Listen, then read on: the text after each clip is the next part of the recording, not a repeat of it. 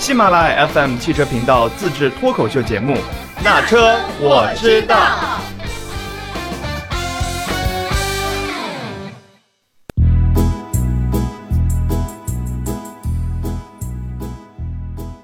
Hello，大家好，欢迎来到那车我知道。这一期那车我知道呢，我们邀请了火山老师，因为火山老师的很多辆车都是二手车，他买二手车的这个这个经验非常的丰富，然后时间也比较长。你想，你第一辆二手车是几几年买的？呃，两千零七年啊，两千零七年就开始涉足于二手车市场了。所以我们这一期把火山老师邀请过来，也是让他来给大家分享一下关于选二手车的一些经验。我这不是涉足二手车市场，我这是两千零七年就开始去，呃。当小白鼠去市场去试试，到底哪儿有这个实惠的二手车可以买，是吗？对，第一辆车买的就挺失败的，就是你的修车的价格比跟车价差不多了吧？嗯，因为那个车当时的保有量比较小，而且很多件儿都是进口的，斯巴鲁的零部件嘛，斯巴鲁的零部件到今天都是出了名的贵。对，而且还买不到。对，很难买。整个修车的历程也是对二手车的理解更深了，更深刻了。血的教训感觉是。嗯，对，其实买二手车它是一个比较复杂的一个过程。如果你什么都不懂，那就你就选择好的二手车商，就是口碑比较好的二手车商或者口碑比较好的平台去买。这样的话，踩坑或者踩雷的这种概率还是比较低。如果你完全不懂，你还想着去呃淘货淘到一辆特别好，去不熟悉的市场、不熟悉的人那儿淘车是比较风险比较大的。还一个就是，如果你真不懂，那你就买知根知底儿的朋友的车。如果你信得过他，或者你对这个车比较了解，那你就去他那儿买。嗯，价格的话都好说。对，你只要，比如说，你可以把这车买开到二手车市场，二手车市场呢，呃，给一个收车价。所谓收车价就是，呃，二二手车经纪公司或者说二手车贩子收这个车的价格，然后你再寻一个卖车价，你们俩取个平衡就行了。嗯，如果给到瓜子儿的话，那么你就按瓜子儿的价格卖给朋友也也没关系。然后第二辆车买的是啥？第二辆是辆 Polo，哎，Polo 是什么时候买的？Polo 是零九年，那时候北京还没有限购，零九年时候买的，零九年的秋天吧，大概。嗯，那为什么第一辆车就已经在二手车上面，其实算是吃亏了，摔跤了，对吧？那咱们在两年后马上又入手了第二辆二手车呢？其实第二辆二手车基本上也一一半踩进坑里去了。首先呢，没这么多预算啊，咱们第二是以以我对车的理解，我觉得二手车的性价比还是比较高的。呃，为什么会觉得二手车性价比高？因为你如果你要买个准新的二手车，比如说别人开了一年，那基本上叫准新的，两万公里以内，那么购置税不用你去买，呃，不用你花。还有一个就是，呃，那辆车它开一年也是要贬值的啊。那么你买的那个车和新车区别不大，但是呢，比新车便宜很多。尤其是开了三四年以上的车，其实它贬值贬的就很多了。嗯，但如果保养好的话，那个车的状况还是 OK 的。嗯，再加上我也喜欢折腾，买回来修一修呗，哪儿哪儿坏就修一修，弄一弄。嗯嗯。然后选了一个大众的，因为大众零配件也多。对对对，大众零配件比较多，但那辆 Polo 还是比较皮实的，它是第一批的这个四眼的 Polo，就是从零四年天使眼的圆圆圈圈的那个。对对，两个圆圈的那个四眼 Polo，当年女孩子开的比较多，那个车还是。当年的上汽大众还是很良心的在造车，所以那个车的做工啊、品质啊还是非常不错的。包括现在的前悬挂，我现在还在开，前那个车现在已经是十四年了，嗯，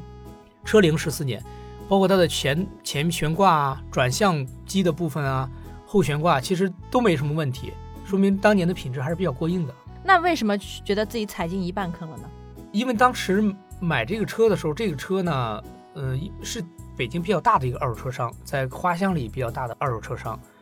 我还是比较信得过他。但是这个车它应该是涉过水，但是没有淹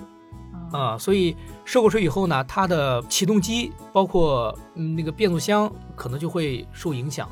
还有一点就是这个车它的公里数是被调过的，因为当年可能呃是二手车商普遍干的一个事儿嘛。你比如说我买的时候显示七万公里，其实它已经跑了十万公里甚至十一万公里了，二手车商把它调一调。这样的话呢，对对，它比较好卖，因为一看公里数太高的话，可能很多人就不愿意要了。嗯嗯，这也是踩坑里的一个一部分。还一个就是这辆车上一个车主他是换过前风挡玻璃的，啊，应该是出过事故。事故。对，这个是二手车商没有告知，因为后来发现这个车有可能是副驾没系安全带，脑袋给顶坏的。因为那个遮阳板它的遮阳板副驾遮阳板上有个小镜子是碎掉的，而明显是不是很锐的东西给它顶碎的，也是整个碎得很匀均匀。对于我我就判断这个肯定是有个追尾事故，然后呢副驾驶没系安全带，飞出去了。对他的脑袋直接撞到了遮阳板和玻璃之间那个位置，就把这个遮阳板上镜子也撞坏了，把前风挡玻璃也撞坏了，应该伤的也 也还可以，也还可以还可以。这个细节你是买车之后才发现的？对，对，买车之后发现的，因为我开了一两年，有一个修车的朋友嗯就说你这风挡玻璃换过，因为他懂得看那个生产日期，嗯。说你车什么时候出厂的？我说零六年二月份出厂的，嗯嗯，其实很多零部件都是零五年造的嘛，嗯包括玻璃，包括很多东西都零五年底生产出来的。他说你这块玻璃不对，你这块玻璃是刚换了一年哦啊、所以这个车应该这个要不嗯，呃玻璃换倒不一定是出个事故，有可能被石子儿崩坏了，崩坏了，嗯或者说嗯被谁不小心给砸坏了，嗯，你比如停车没停好，让人拿东西给砸了嘛，对对对，也有可能。对。然后你又通过那个碎掉的那个化妆镜来判断出，对对，这是我个人的推断，哦，也不排除他出过其他的事故。听听得有点毛骨悚然，嗯。然后这是第二辆二手车，之后就是现在这一辆，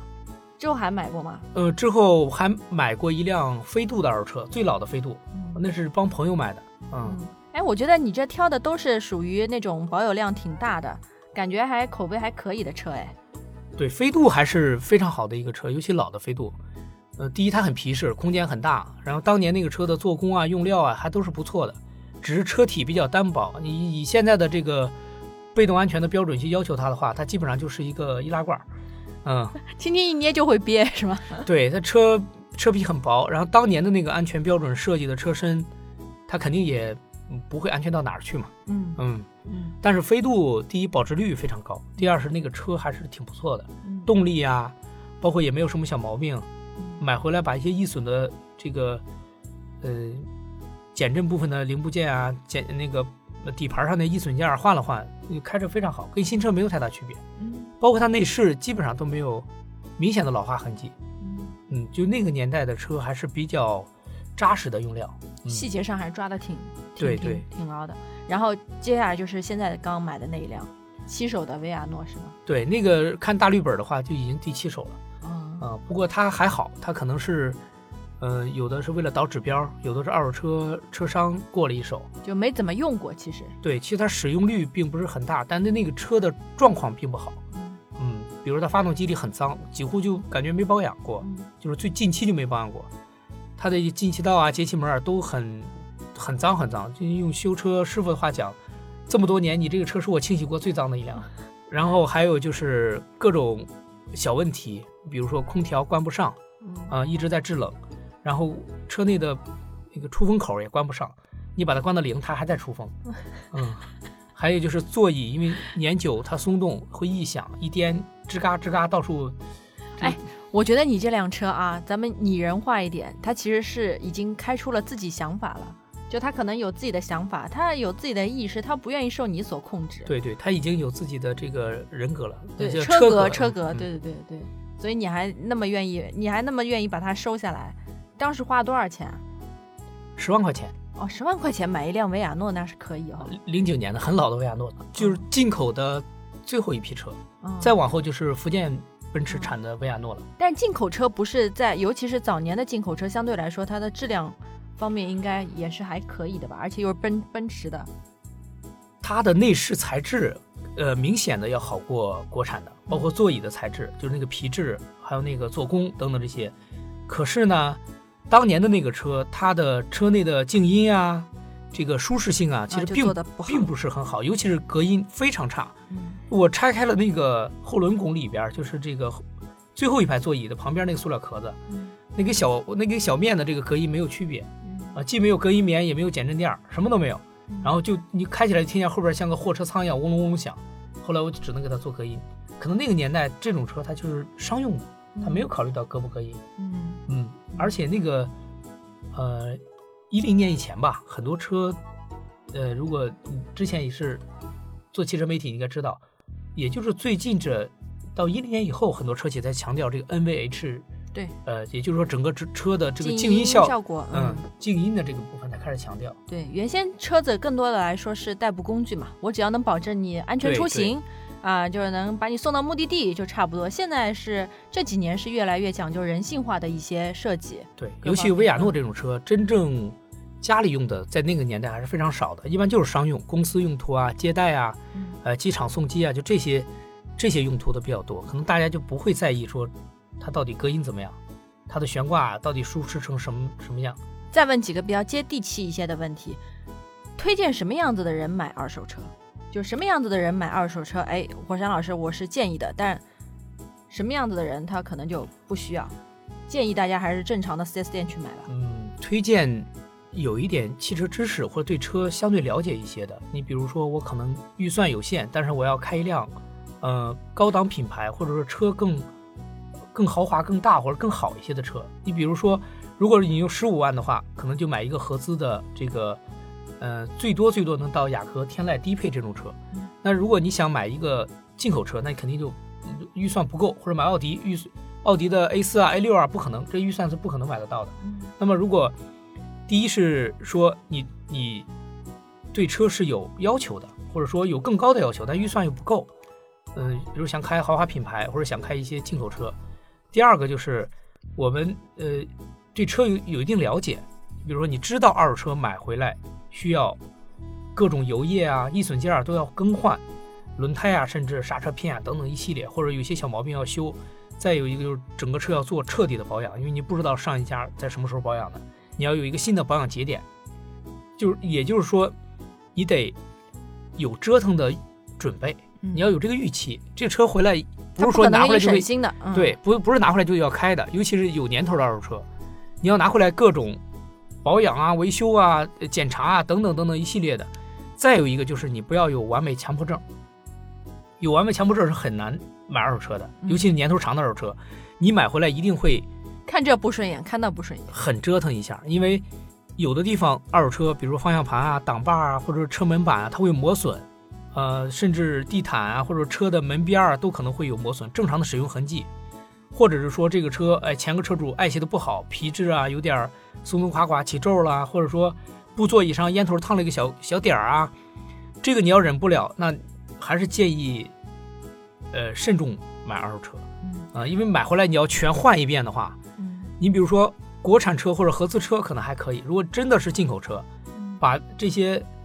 有磨损的地方，你要把它修复啊，或者翻新啊，或者更换的话还，不如买辆新的车。代价还是挺高的。嗯，那就接着这个刚刚火山老师说的，咱们就来问第二个问题：如果我选择要买二手车，那推荐买哪种类型的二手车呢？呃，如果买这个年头比较长的二手车的话，除非你特别喜欢，那么我还是推荐日本车，就日系车，嗯呃，尤其是进口的日系车，可以放心的去买。当然，前提是那车没出过事故啊，嗯那个有有一个比较好的前提。嗯再有一个就是不要买小众车，特别小众的车，像我之前买过的云雀啊，或者说甚至这款维亚诺也算是一个小众车，因为它是它当年进口就没有多少辆，这样的话你后期的维护成本或者说你再转手时的保值率都会受影响，因为小众车本来就不保值，除非是像呃三菱 EVO 那种嗯，对吧，不只是保值了，恨不得都买回来还赚钱的，嗯，这有情怀的对，车，太少见了那种。再一个就是不建议买维修保养特别贵的车。你比如说有的那个沃尔沃，老一点的沃尔沃，它买着很很便宜，比如 S 四零、S 六零，呃，甚至是 V 三零这种车，它它的二手车残值率很低，也四五万块买一个很新的沃尔沃，那么你买回来那个车维修保养都是个大坑，尤其是维修，配件又贵又需要等，甚至买回来以后你想把它变成车况很新的一个车的话，付出的代价还是比较大的。嗯嗯，然后来到第三个问题，第三个问题就是，现在的二手车市场还会有哪些坑？就是我们在买的时候要避一避。二手车市场吧，它一直坑都比较多。这个不管是个人卖的车，还是平台卖的车，还是公司卖的车，它多多少少卖方都会掩盖一部分的问题。你比如说玻璃更换这个东西，一般人是看不出来的。某个地方出过事故，普通人也是看不出来的。比如哪儿钣金过，哪儿喷漆过，甚至现在作假的能力都比较高，把漆都可以喷得跟原厂的一样厚，甚至说拿那个把腻子粉里掺上铁粉，这样的话，无论怎么喷，你一测那地方，它都是漆的厚度，就没有腻子，因为它那个铁铁粉能反射那个呃漆膜笔，就是一个测漆厚度的漆膜笔的这个，它能作弊；还一个就是甚至有人模拟这种焊点。嗯，我个人的建议，第一就是还是去口碑比较好的这种二手车商那里，哪怕你多花了一点钱，就这个俗话说一分钱一分货，他只要是口碑还不错的二手车商，他肯定价格上他也不敢那胡来，嗯。就是不会不会贵的离谱。对，但是呢，他肯定是比你从其他渠道，呃，从朋友那儿买啊，或者从小的车贩子那儿买要贵一些。嗯嗯，但是它信息应该是更比较正规的。对。再一个就是从呃知根知底儿的这朋友这手里买车，当然这个机会并不多啊。除非你朋友是开汽车修理厂的，然后跟你关系又属于特别好、特别铁那种。其实从瓜子儿啊，从什么的买车，现在相对还是比较靠谱，但是也也备不住会有一些一些对碰见一些小问题的车。嗯因为二手车它是一个比较复杂的，它是一个车一个车况啊，就是就像千人千面一样，它千车千样，嗯嗯、每一个二手车都不同。那有的是这儿老化了，根据上一个使用的这个情况，有那儿出问题了，或者等等这儿喷喷过漆啊，那儿钣过金啊，这儿换过那个，还有一些车就是这种改装车又改回来的啊，等等这些中间拆装啊，导致这个内饰件松动，或者说底盘儿这个螺丝有些已经拧的都都都拧花了，但是你你也不清楚里边什么什么状况，嗯嗯。嗯，现在我还有看到过有一些就是像可以拍卖的车型，就在北京拍卖的车呢，主要是车牌儿，其实车都无所谓。去买法院法拍车的这些人呢，他不会在意这个车怎么样的，主要是为了北京那个指标，就那个车牌儿啊，啊。就法院的法拍车，它其实是连牌带车一起卖。对对对，就是现在过户这个车牌儿在北京，那就有两个途径：夫妻之间过户，嗯，还有一个就是法拍车，就是通过法院法拍的这个北京牌照是可以过户到，嗯，拍卖成功的这个人的，就是我拍下来这辆车了，那这个车的车牌就可以过在我车上，不管我只要有资格可以摇车号，我就可以过户到我。应该是要有，呃，这个具体我没仔细看过，嗯但是我我上次看了那批法拍车，应该是要有摇号资格的吧？呃有摇号嗯资格，嗯嗯才能有这个资格去拍，嗯。所以法拍车其实最主要看的还是这个金牌，对对，因为很多法拍车它有的放了很久了，你这车要是放一两年不开的话，那基本上也很该坏的都坏了，嗯。嗯，对。因为我看法拍车好多，我都感觉是人家那种，比如说犯了什么事儿啦，然后充公啦，对对对或者申请破破产了这种，然后车都特别好，那大奔呐、对，你要讲风水的话，啊可能也不能买这个，对哦吧？你之前那个人都进去了，或者说人人都没了，那你再买那个车，那心里这个心理坎儿得过去。对嗯，对，，可能那个车能带来好运，也有可能带来霉运嘛。就可能就看自己压不压得住是吗？对我们这都是闲扯了。嗯，但是二手车呢，确实，呃，里边是非常复杂的。就是很多人如果年轻人刷抖音的话，你会看到很多人教你怎么选二手车，怎么怎么选，怎么怎么选。其实真到了你去买二手车的时候，你到那儿就是一脸懵的。如果你不是特别专业、特别懂，那你只能去这种口碑不错的平台、口碑不错的车商那里去买自己能买得起的车，嗯是吧？那不然的话，你全靠自己看，那你这个需要积累的知识和经验太多了。那如果你能看明白的话，你和抖音上那些所谓的大 V，嗯，选车的那些人也没什么区别了。对你也可以去看一个抖音号了。对，或者去做二手车商。嗯，好吧，啊，这一期我们就愉快的聊到这儿了，谢谢火山老师给我们提供了很多关于二手车方面的小知识。嗯，好，谢谢大家，希望你能，嗯，谈不上知识啊，起码一点经验吧，希望大家能用得上。火山老师踩的坑，对那个血的血的教训分享给大家。好，那我们呃感谢火山老师，然后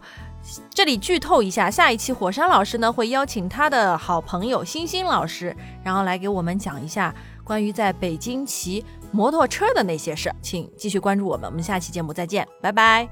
拜拜。